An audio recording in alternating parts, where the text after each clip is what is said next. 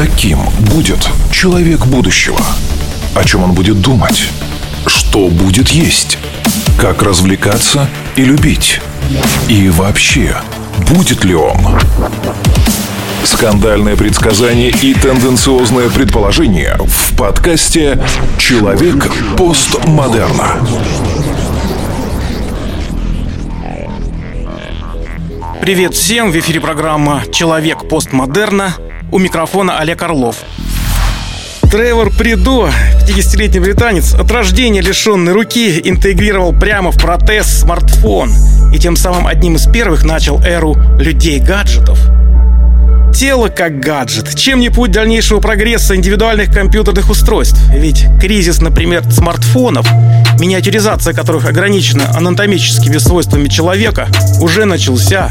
И первое, что пришло на ум человеку на этом пути, это, конечно, напичканные всякими технологиями бионические протезы рук. Кроме того, что в удачных случаях протезы выполняют функции обычной руки, обладая даже чувствительностью, они могут предоставить человеку несвойственные ему умения.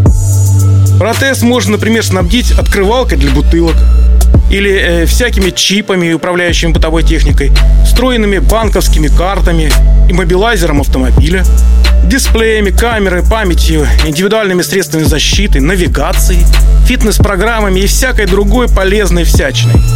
На пути окончательного превращения тела в гаджет символично выглядит уже запатентованная Моторола и татуировка микрофон – Татуировки же с содержанием металлов вообще могут выполнять неограниченное число задач. От любого кодирования до дистанционного управления всякими бытовыми и рабочими устройствами.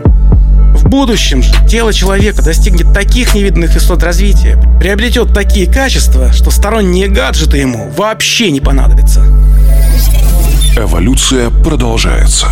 Рождается человек постмодерна. Продолжение следует.